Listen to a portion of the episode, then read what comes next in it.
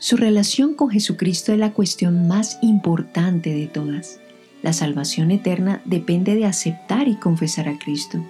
El apóstol Pablo escribió, Si confesares con tu boca que Jesús es el Señor, y creyeres en tu corazón que Dios le levantó de los muertos, serás salvo.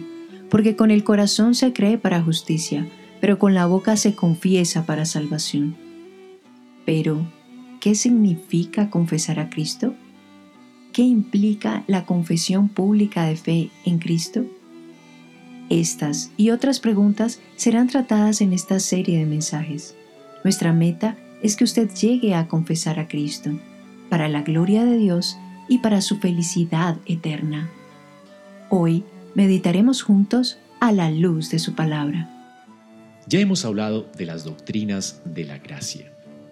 Estuvimos considerando la depravación total del hombre cómo el hombre en todas sus facultades, en todas sus capacidades, está opuesto a todo bien y está enteramente inclinado a todo mal. Hablamos de la elección incondicional, cómo Dios escogió a quien salvar desde antes de la fundación del mundo. De estas personas muertas, Dios decidió a quién darle vida. Y hablamos de la expiación limitada. Dios decidió dar vida por medio de Cristo. Cristo vino a morir por su pueblo, por su rebaño. Y hoy vamos a hablar de las siguientes dos doctrinas, la gracia irresistible y la perseverancia de los creyentes. Les habla el pastor Andrés Espinosa y hoy me acompaña el pastor Edison Tavares. Edison, ¿cómo estás? Muy bien, pastor Andrés, gracias de nuevo. Un saludo a los hermanos que escuchan estos programas. Y me acompaña el pastor Javier Muñoz. Javier, ¿cómo estás? Muy buenas a Edison, a ti, Andrés. Gracias por la invitación de nuevo y es un placer. En el episodio pasado estuvimos hablando que Jesús no murió para hacer la salvación posible para todos, sino efectiva para aquellos por quienes vino a morir, por aquellos que el Padre le entregó. Vamos ahora a hablar de algo que está ligado a esto, que es la gracia irresistible. ¿Qué enseña la Escritura acerca de esto, pastores? Lo que enseña la gracia irresistible es que obviamente ninguno de los escogidos de Dios puede fallar en su propósito Dios de salvarle. Y eso implica también que no solamente Dios determinó el fin último, que es la salvación de esa persona para la gloria de Dios, sino también usa los medios, ha establecido los medios porque sabemos que nadie puede creer si no escucha el Evangelio y nadie puede escucharlo si no hay alguien que se lo envíe, alguien que lo envíe y, es Dios quien envía. En ese sentido, todos aquellos que han sido escogidos desde antes de la fundación del mundo por Dios escucharán el Evangelio y recibirán el Espíritu Santo que los capacitará para creer ese Evangelio y para vivir a la luz de ese Evangelio. Todo eso está establecido ya por Dios y Dios no falla en ninguna de estas cosas, por lo cual se garantiza la total salvación de cada uno de los escogidos de Dios. Sí, cuando la, cuando la gracia de Dios llega a la vida de una persona, no, nunca puede ser rechazada, ¿verdad? Y su efectividad es perfecta. Entonces, yo creo que el mejor ejemplo es el apóstol Pablo, era una persona que, que maldecía a Cristo, que perseguía a la iglesia, pero vemos que este hombre se convirtió en un apóstol. Entonces era imposible que él rechazara la gracia, la salvación, eh, porque ya había sido determinado que fuera salvo. Entonces hablamos de esa eh, gracia irresistible, es que nadie puede rechazar la gracia salvadora y todos nosotros somos un vivo ejemplo de que, de que no pudimos resistir la gracia de Dios, que cuando escuchamos el Evangelio, Dios o nuestras vidas y fuimos regenerados por medio del Espíritu Santo. Entonces es una obra de Dios en el creyente. Y eso es precisamente lo que da esperanza a nosotros, el orar por una persona, el saber que si les predicamos el Evangelio, Dios orará a través de la predicación del Evangelio en la persona si ya fue elegida o llamada por Dios. O sea que si yo predico el Evangelio, eh, la gente no puede resistir a Dios. Es lo que hablamos de la gracia irresistible. Los que son escogidos por Dios no podrán negarse continuamente. Eh, nosotros no sabemos quiénes son los escogidos de Dios, nosotros hemos sido escogidos para dar la noticia de la salvación. Y nuestra responsabilidad, nuestra tarea y obligación es hablarles a todos los que Dios ponga alrededor nuestro, hablarles de la salvación en Cristo. Pero esa gracia irresistible será dada por el Espíritu Santo a aquellos que ya Dios de antemano estableció que iban a escuchar el Evangelio en este momento específico y que iban a creer. Y a ellos los trae y les coloca la fe y esa fe los trae a Cristo. Y nuevamente hablando del ejemplo, eh, por ejemplo el caso de Lidia, cuando dice que Dios eh, abrió el corazón, ella pudo entender lo que Pablo estaba predicando. Eh, aunque Pablo estaba predicando, ella pudo llegar a entender y conocer el Evangelio cuando entonces fue abierto el corazón. Dios obró en, en la vida de ella y pudo entender. Entonces es una obra soberana de Dios y es una obra que va a ser eficaz en las personas que, como hemos estado diciendo, Dios ha elegido desde antes de la fundación del mundo. Bueno, ya hablamos acerca de la gracia irresistible. Hablemos ahora de la perseverancia de los santos. ¿Qué dice la Biblia sobre esto? Lo que dice la escritura es que aquel que verdaderamente ha sido escogido por Dios, llamado, tiene una fe verdadera que no es una fe que viene de él mismo, sino que es una fe que viene de lo alto del cielo. Aquel a quien Dios ha hecho el milagro asombroso de darle vida eterna, Dios mismo se encarga de perseverarle y de que esta vida eterna sea eterna. Entonces la la continuación de esa persona en la fe, aunque nosotros en la historia de una persona podamos ver altibajos, dudas, hasta incluso que caiga en pecado, pero si esa persona es del Señor, el Espíritu Santo, la obra de la palabra de Dios, la misma iglesia actuando, será instrumento efectivo en las manos de Dios para restaurar a esa persona, reencaminarla en la fe. Y en últimas lo que quiere decir es que todos aquellos a los que Dios eligió, a esos también al final los salvará.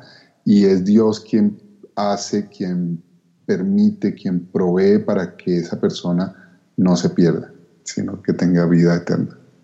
Eso es otra gran verdad que da esperanza al creyente y como lo afirmó el apóstol Pablo en Filipenses 1.6, estoy convencido de que comenzó toda la obra, Él la perfeccionará hasta el día de Jesucristo. Es decir, estamos seguros y además el, apóstol Juan, cuando escribe la epístola primera de Juan, algo que reitera en esa epístola es que les he escrito para que ustedes estén convencidos de que están en la verdad, ¿verdad? De que eh, ustedes son personas que han sido salvadas por Dios y que Dios los va a guardar y los va a proteger hasta el fin. Entonces, por eso la presencia de santos es, es un consuelo para el cristiano saber de que su vida está en las manos de Dios y su salvación de principio a fin está en las manos de Dios. Eso no quiere decir de que un cristiano peque, porque en otros programas anteriores hablamos de la importancia de la santidad y, de, y de ese deseo de vivir en obediencia como una característica de un verdadero creyente y como una característica de una verdadera iglesia. Entonces ambas cosas van de la mano. Estamos seguros de que Dios obra en nosotros, estamos persuadidos de que Dios inició una obra, nosotros la perfeccionará y también estamos seguros de que debemos vivir una vida de obediencia, pero entendiendo que Dios produce en nosotros el querer como el hacer por su buena voluntad. Juan 10:28 dice, yo les doy vida eterna y no perecerán jamás. Nadie las arrebatará de mi mano. Y Filipenses 1:6 dice, estoy persuadido de esto, el que comenzó en vosotros la buena obra, la perfeccionará hasta el día de Cristo. Y Romanos 8:38 nos dice, por lo cual estoy seguro que ni la muerte, ni la vida, ni ángeles, ni principados, ni potestades, ni lo presente, ni lo porvenir, ni lo alto, ni lo profundo, ni ninguna otra cosa creada nos podrá separar del amor de Dios que es en Cristo Jesús, Señor nuestro. Y Romanos 11:36 nos dice, Dios, quien comenzó nuestra salvación, la llevará a cabo para recibir nuestra alabanza para siempre. Así que, estimado oyente, esta es la tremenda seguridad que nosotros proclamamos en nuestra confesión de fe. Nosotros somos linaje escogido de Dios, real sacerdocio, nación santa, pueblo adquirido por Dios, para que anunciemos las virtudes de aquel que nos llamó de las tinieblas a la luz. Vosotros que en otro tiempo, dice, no erais pueblos, pero que ahora sois pueblo de Dios, y en que en otro tiempo no, no habíais alcanzado misericordia, pero ahora habéis alcanzado misericordia. Es así como entendemos que la escritura habla del Evangelio. Y queremos terminar con algunas preguntas importantes, preguntas prácticas. La primera pregunta es, ¿es justa la enseñanza que, de que Cristo murió solamente por aquellos a quienes el Padre en su amor había escogido? Sí, definitivamente debemos afirmar categóricamente que Dios es justo. Y para poder entender y explicar la justicia de Dios en la elección de unos pocos, eh, lo podemos mirar desde dos puntos de vista. El primero es entender que todos los seres humanos estamos bajo condenación. Somos pecadores y Dios dijo, el que peca morirá. Todos nosotros, por lo tanto, somos reos de muerte y Dios no comete ninguna injusticia al condenarnos.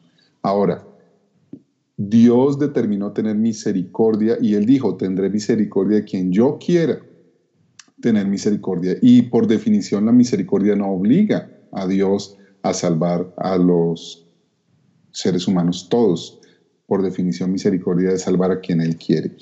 Entonces esas personas reciben la misericordia de Dios. Ahora, esas personas que reciben la misericordia de Dios reciben también justicia en Cristo. Jesús paga en lugar de ellos. No es que simplemente Dios los perdona porque sí. No, Dios los perdona, ellos son recipientes de la misericordia, pero por ellos paga Cristo. Es decir, que Jesucristo cumple la justicia de Dios, la demanda justa de Dios, que es muerte al pecador, esa la recibe Cristo.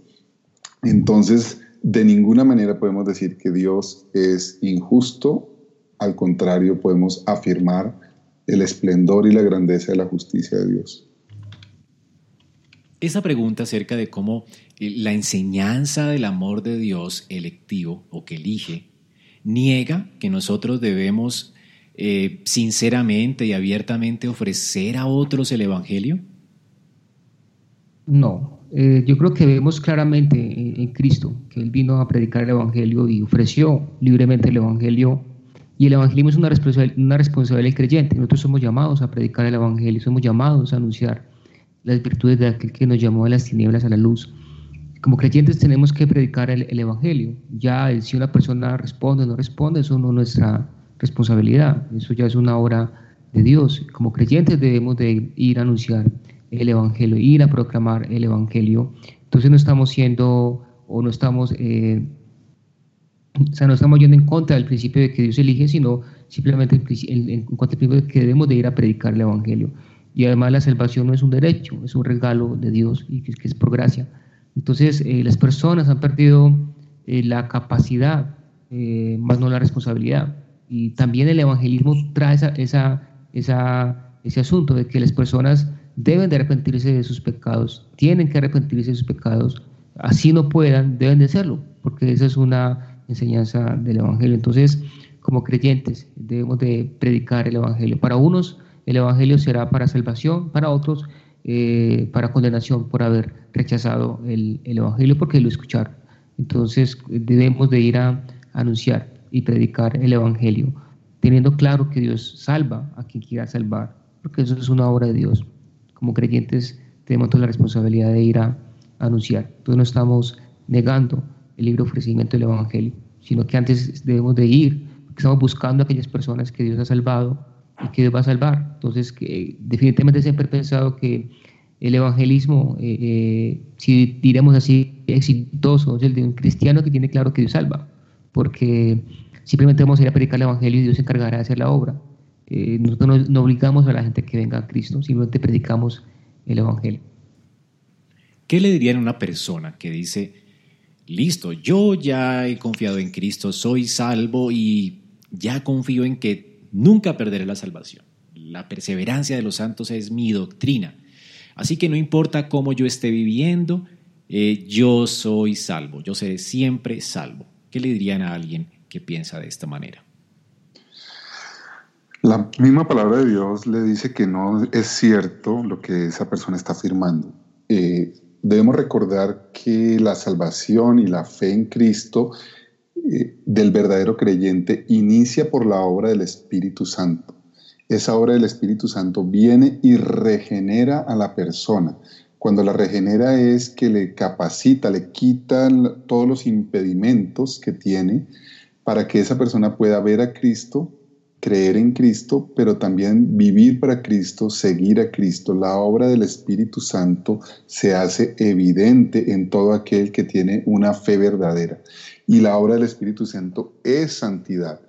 De tal manera que cualquier persona que diga que es de Cristo, pero no se vea la señal de la obra del Espíritu Santo en ella, es mentiroso, se está engañando a sí mismo, porque no puede estar el Espíritu Santo en el presente en la vida de una persona y que esa persona no cambie y no tenga una vocación y un movimiento hacia la santidad. Eso es imposible, de tal manera que el tal se está engañando.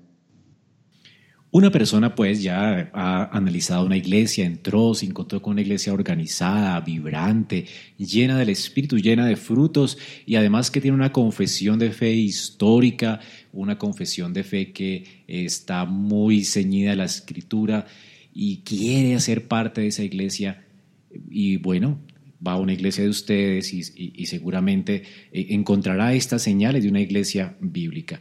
Hermanos, ¿esa persona qué tiene que hacer entonces para pertenecer a, la iglesia? Eh, inicia con la señal que Dios estableció, la señal de una persona que viene a la fe y forma parte del pueblo de Dios, es el bautismo. Es una declaración pública del reconocimiento de lo que el Espíritu Santo eh, está haciendo en esa persona. Ese bautismo se le aplica al creyente y se le aplica a sus hijos porque la Biblia dice que eh, esta promesa, esta esperanza es para, para el creyente y para sus hijos. Entonces a los hijos de esta persona creyente se les aplica también la señal. Ahora, eh, normalmente lo que se acostumbra para poder establecer que esa persona tiene fe y, explicarle también lo que está pasando en, ella misma, porque si es, nueva en la fe es como un bebé que necesita que se le cuide y se le explique, como la leche, se le dé lo, más esencial, y eso se hace normalmente en un curso de membresía, es decir, se planea un encuentro con la persona en la cual se le enseñan los puntos básicos de la fe en Cristo y de la enseñanza bíblica y de la vida cristiana. Estimado oyente, ya ha escuchado acerca de las marcas de una iglesia bíblica. Así que le invitamos para que participe activamente de una, se una a una iglesia y pueda servir con sus dones al Señor. La escritura nos dice, no dejando de congregarnos como algunos tienen por costumbre, sino exhortándonos, y tanto más cuando veis que aquel día se acerca. Hebreos 10, 25. Gracias por escuchar nuestro podcast a la luz de su palabra. Esperamos que este mensaje haya sido edificante para tu vida. Si deseas este y otros mensajes, visita nuestra página en internet iglesiaraa.org. Este es un recurso producido para la Iglesia Cristiana Bíblica Raha.